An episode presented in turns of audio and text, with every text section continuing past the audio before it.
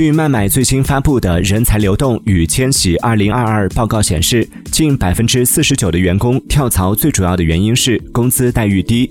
在一线和新一线城市中，过半的职场人预计自己三十五岁时年薪能超过三十万，其中约百分之十的职场人认为三十五岁时年薪应该超过八十万。